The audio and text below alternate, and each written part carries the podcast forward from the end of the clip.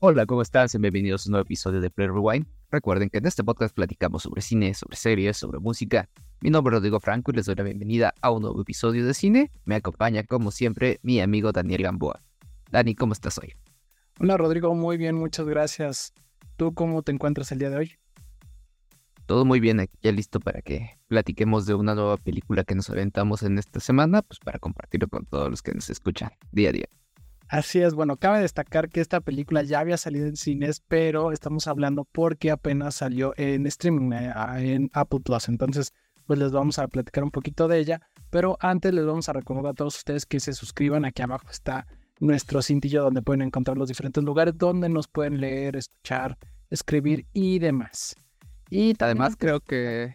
No, perdón, digo, eh, también ya lo mencionabas, eh, aparte de que ya se acaba de, de añadir a plataforma de streaming, pues estamos en este proceso de ver las películas de la premiaciones en Oscars y demás este, premios, entonces esta película también es una de las que está nominada en varias categorías y por ello no podíamos dejarla pasar. Así es. Nada más antes de empezar, eh, ¿viste alguna otra cosa esta semana? Eh, fíjate que empecé a ver únicamente eh, una serie que está en Netflix llamada, llamada Carol y el fin del mundo o contra el fin del mundo, una cosa así. Sinceramente apenas voy un episodio, se ve bastante interesante, es de animación. Me recuerda mucho a quienes llegaron a ver en Netflix esta, una serie de animación también llamada Midnight Gospel. Eh, entonces va como un poquito sobre esa onda media filosófica, medio de entender ahí qué pasa con el ser humano y una situación en particular. Entonces pinta bien, ya más adelante les podré platicar sobre ella porque la verdad es que apenas la empecé así, unos dos días. Ah, ¿Tú qué tal? Vale, Este, pues mira, yo he visto, sigo eh, poniéndome al día con Marvel. Eh, ya estoy, creo que en el cuarto, quinto episodio de Echo. Ya vi What If completa. Y este, y sigo con True Detective, voy al día, entonces también eh, esperemos que más adelante les ponga platicar de alguna de estas series. Pues ya veremos cuál subamos para un episodio y si no igual y nos aventamos como los de música, un episodio donde platiquemos dos o tres así muy rapidito. Así es, así es. Pero bueno, Dani, ya no le demos más vueltas. Si quieres, platicarnos eh, un poquito sobre la ficha técnica de Los Asesinos de la Luna, Killers of the Flower Moon, que es esta película de Martin Scorsese, un gran director que tiene muchísimos otros hitazos cinematográficos. Y platícanos sobre ella y ya luego contamos qué nos parece. Así es, como tú mencionas, esta es una película de Martin Scorsese que se estrenó en 2023 y tiene una duración de 206 minutos. Y bueno, a Martin Scorsese lo recordamos por películas como El Irlandés, Taxi Driver, eh, Los Infiltrados, Toro Salvaje, entre muchísimas otras más. Em, el guion está a cargo también de Martin Scorsese y de Eric Roth. Y también en la, en la fotografía tenemos a Rodrigo Prieto, este fotógrafo mexicano que estuvo a cargo de Barbie, de Beautiful, Largo, entre muchísimas otras. Ah, precisamente trabajó con Martin Scorsese en El Irlandés y también en el, nuevo The Wall Street. Así es, efectivamente. Y bueno, en el reparto pues contamos con, obviamente con Robert De Niro, con Leonardo DiCaprio, pero por ahí también podemos ver a, Jesse Plimons, a Brendan Fraser también y, a Lily Gladstone.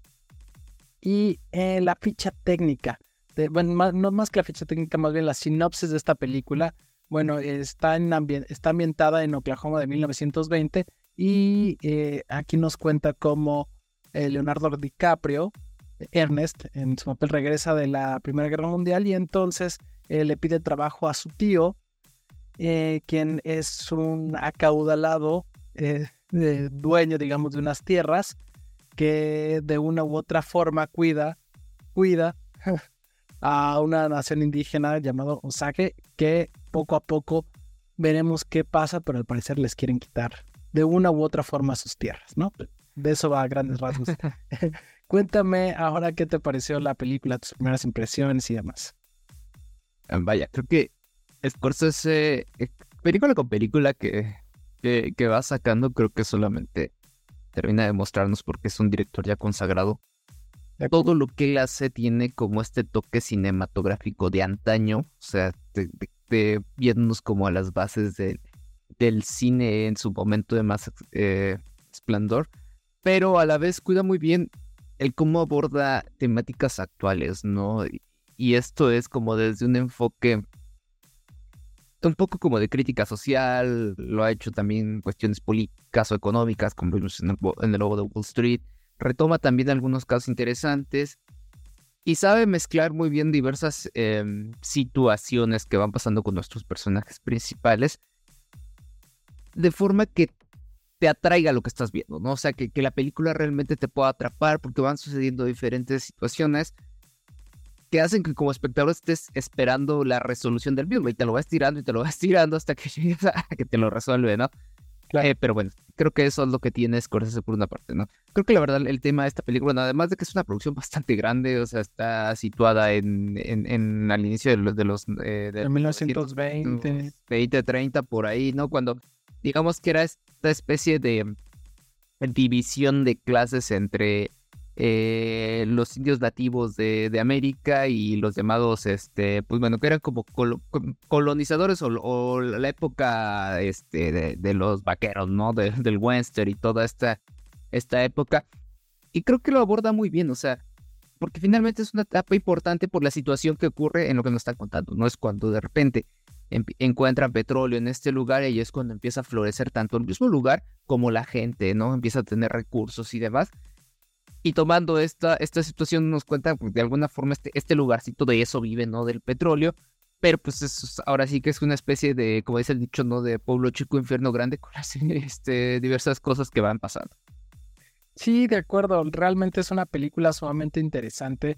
Eh, tú mencionabas eh, que Martin Scorsese es un director muy completo y efectivamente es un director que se fija mucho en los detalles. A mí me encantó el diseño de locación, de realmente del diseño de producción. Realmente las locaciones son impresionantes, eh, los vestuarios, todo sí te hace viajar, como tú mencionas, a esta década de los 20, 30, donde sucede esta situación. Entonces realmente me parece que lo hace increíble y también la fotografía de Rodrigo Prieto, pues qué podemos decir, realmente es muy, muy buena, tiene unos retratos increíbles y ayuda a que esta película pues sea más, eh, o, sea, que te transporte en el tiempo, ¿no?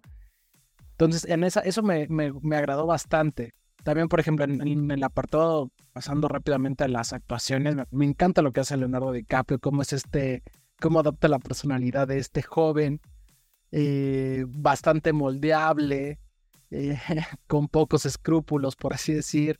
Robert De Niro, que bueno, me parece impresionante en la película, lo hace muy, muy, muy bien. Realmente eh, entendemos por qué es un actor consagrado. Y lo que hace Lily Gladstone es increíble, ¿no? Me, parece bien interesante porque si bien creo que no tiene tantos eh, diálogos o que le hace, bueno, sí tiene diálogos, pero le hace falta a veces un poco más de protagonismo desde mi punto de vista, o, o más de protagonismo, de, más visto desde su perspectiva algunas situaciones de la película. Me encanta lo que hace, lo que transmite con la mirada. Creo que es una actriz bien, bien interesante que con simple, eh, con la simple mirada puede decir muchas cosas. No sé si a ti te pasó lo mismo. Sí, de hecho, digo, el, hilo conductor de la cinta la llevan DiCaprio y Robert De Niro, aparte son este, musas de Scorsese, ¿no? Han trabajado con él no sé cuántas películas, sobre todo De Niro, ¿no? También le lleva el doble de carrera cinematográfica de DiCaprio. Este, son sus actores de confianza y con quienes creo que ya, ya hicieron este equipo de, trabajo en el que se entienden muy bien. Creo que eh, ambas partes entienden qué es lo que quiere el otro, ¿no? Dígase director, actor y viceversa. Y obviamente lo que van a hacer ellos ya tiene un sello de garantía, ¿no? La verdad, a mí DiCaprio no me encantó en lo particular, creo que ha hecho mejores papeles, aquí de repente los sentí un poco forzado, pero bueno, entiendo tal vez que esa sea la lógica del papel, ¿no? Verlo ahí como un, batillo medio retraído a veces, como que, como que sabe lo que, como que sabe que está haciendo maldad, pero como que no lo hace con maldad de alguna forma, ¿no? Claro. Entonces creo que eh, va por ahí y con el mismo conflicto personal que él se está enfrentando, ¿no? De de hacia dónde ir. Está como en esta pelea entre lo que quiere y lo que no quiere y demás. Pero bueno, sumado a ello, lo que tú mencionabas de Lily Gladstone, la verdad es que lo hace bastante bien. Sí, que coincido contigo, es muy expresiva. Creo que eso le ayuda muchísimo, ¿no? Cuanto miradas, sus gestos y demás. Sí, también creo que sí le falta un poquito más de protagonismo, de, de contar más de su parte pero creo que precisamente es la intención de esto, ¿no? Que la película la lleven los otros dos actores y ella sea el complemento, porque finalmente es el, eh, ya lo van a poder ver, es como el otro punto importante dentro de la historia, ¿no? Y porque va siempre a la par de, todos los acontecimientos que están ocurriendo. Eh, sí, digamos que no sé, siento que pudiera haberle aportado mucho su punto de vista, pero bueno, entiendo por qué lo hace, ¿no? Eh, otra cosa para destacar es, eh, es el guion, ¿no? Me parece que es una película, no me parece, es una película larga, dura tres horas y media, y la verdad es que creo que eso a mí me desmotivaba un poco a la hora de entrarle. Si bien yo sé que Martin Scorsese es un gran director, sí se me hace un poco pesado una, una película tan larga y no es como una temática que a mí me llamara la atención en primera instancia. Sin embargo, ya que empecé a ver la película, me, se me pasó rápido. O sea, creo que, creo que está muy bien estructurada. Creo que el guion lo hace bastante, bastante bien. Creo que de a poco nos va contando primero eh, conocer a esta, tribu, conocer a nuestros personajes principales, eh, después el desarrollo de la historia, eh, el clímax, las consecuencias y demás. Entonces creo que lo hace bastante bien. Si bien es larga, entiendo por qué la hace tan larga, porque realmente nos cuenta eh, muchísimo tiempo, bueno, no, no muchísimo tiempo, pero muchas, muchos sucesos en este lapso de tiempo, ¿no? Entonces lo hace bastante bien y la verdad es que no me arrepentí de ver una película que fuera tan larga. Eh, fíjate yo sí tuve, tuve algunos momentos en los que se torna un poco lenta. Creo que tiene tal vez algunos algunas escenitas ahí demás que lo que hacen obviamente es extender el tiempo de la cinta como para que sea contemplativa hasta cierto punto. Tenía como esa misma duda de qué tanto me iba a atrapar o no. Al final creo que sí lo hace bastante bien. O sea, como te decía, no en un inicio, no van ocurriendo situaciones que te van enganchando, te van enganchando y te llevan a que disfrutes al final, no acompañes esta resolución. Ahora, yo sí creo tal vez que dentro de esas situaciones eh, sí hay algo que no me encantó, bueno, sí hay ciertas cosillas que van pasando que para mí se volvieron un poquito predecibles en lo, en lo que venía más adelante de cómo se, se soluciona todo. Y hay otras en las que yo decía, o sea, ¿cómo es posible que el personaje de, de Lily Gladstone no, no, se dé cuenta de lo que está ocurriendo, no? Pero bueno, es, ya son como situaciones de más de mi gusto sí, lamentablemente creo que puede afectar el hecho de la duración, porque ves que son tres horas y cacho y dices, ah, o sea, ya creo que desde que la ves ahí en Netflix, si ves la duración, eh, perdón, no está en Netflix, está en, Apple TV, en Apple TV, ves la duración y sí como que lo piensas y dices, ah, la veo o no la veo. Entonces tal vez eso le puede arrastrar un poquito de, interés para quienes eh, no, no, han querido aventársela como tal, pero yo creo que sí vale la pena que lo vean. O sea, finalmente Scorsese es un director que tiene muchísima experiencia, tiene una forma muy particular de entregarnos películas, de mostrarnos estas historias. Y además, eh, si hago un poquito de énfasis en esta idea de que se mete como a tratar de entender al ser humano que tiene sus, sus cosas buenas y sus cosas malas, ¿no? Habla un poco como de la ambición, como del poco tacto a veces cuando esa ambición ya te está llevando hacia ciertos lados, el cómo también finalmente es una crítica hacia esta especie de destrucción o de racismo hacia estas, este, eh, estas tribus originarias en esa época. Y bueno, creo que todo va muy ligado con también este descubrimiento de que bueno, ya el petróleo en ese momento estaba convirtiendo en, en, el oro que, que se sigue manteniendo hasta ahora. Entonces, vaya, son como muchas cosas que la película te ayuda a entender que en, ese, eh, en esa época estaba muy bien contada, pero que bueno, si lo llevamos también al plano del presente, pues eso se encontrar personas ambiciosas que no tienen escrúpulos para diversas situaciones, todavía se mantiene.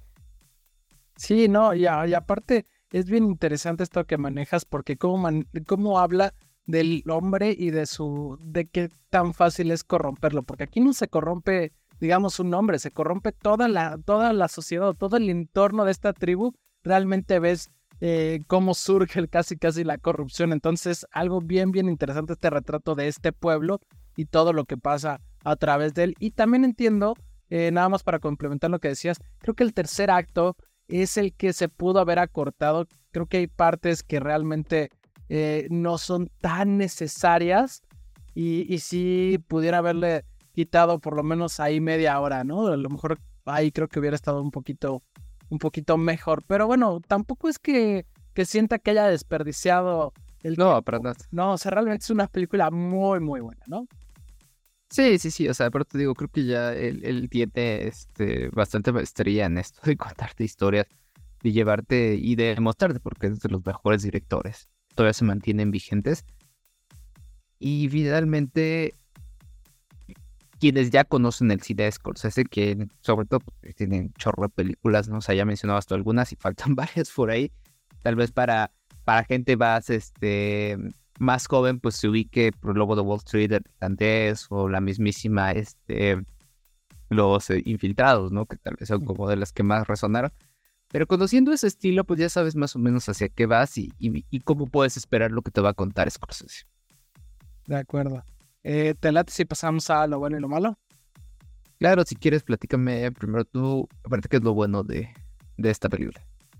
Eh, lo bueno es que realmente es una película entretenida, me gustó más de lo que pensé, no sentí tanto la duración y creo que es una película bien atemporal donde realmente nos cuenta un suceso, pero lo que realmente está haciendo es una crítica a, eh, a la sociedad, a cómo se corrompe la corrupción, al dinero. Entonces, esta parte me gusta bastante, bastante.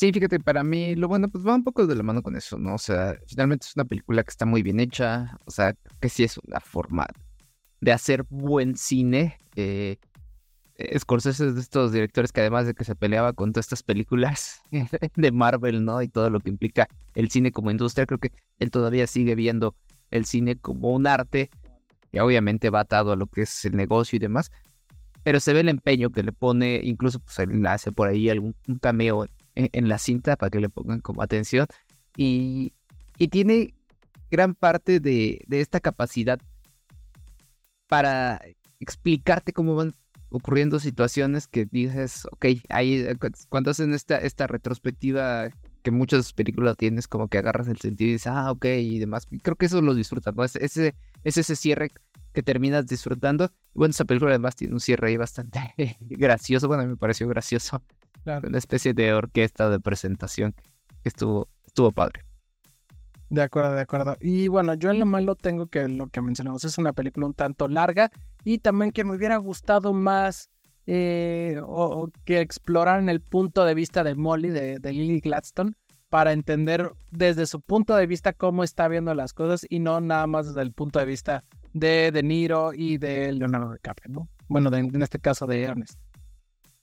Sí, fíjate que para mí lo malo pues, va también un poquito por ahí de lo que dices. Creo que para quienes no, no están tan, iniciados, familiarizados con el cine de Scorsese, se les va a hacer seguramente una película extensa.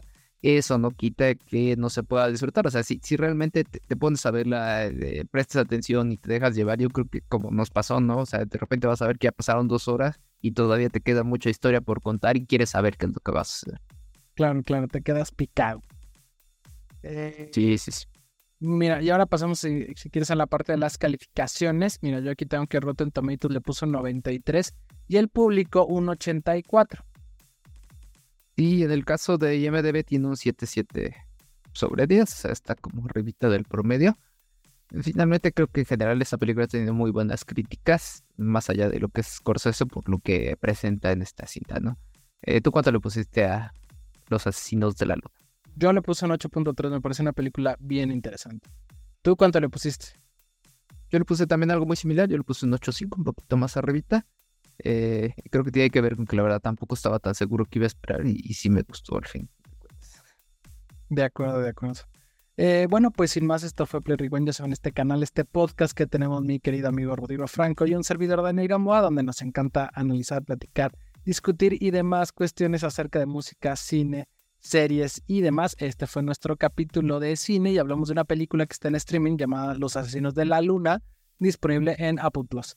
Los invitamos a todos ustedes que le echen un ojo, que nos digan en los comentarios si les gustó, si no les gustó, o qué otra, qué otra película de Martin Scorsese eh, les gustaría que recomendáramos, ¿no? Eh, también, bueno, les recordamos a todos ustedes que se suscriban. Aquí abajo está el cintillo donde pueden ver dónde estamos. Y de todas maneras, si no, Rodrigo les va a decir en dónde estamos. Cuéntanos, Rodrigo. Sí, por supuesto, pues todos los episodios están en YouTube, en, Spotify, en Apple Music, en, Apple Podcast, perdón, en Amazon Music. Y bueno, por ahí tenemos ya muchos episodios de cine, de series, de música, los cuales pueden echar un ojillo, una oreja. Y también los invitamos a que nos sigan en redes sociales. Estamos en Facebook, en Instagram, en X y en TikTok. Ahí andamos subiendo la información de nuestros episodios y de alguna otra cosa que nos gusta y que nos encontramos. Agradecerles que nos acompañan otra semana más y los esperamos en nuestro próximo episodio. Gracias a todos, gracias Rodrigo, nos vemos en la próxima. Bye bye. Bye bye.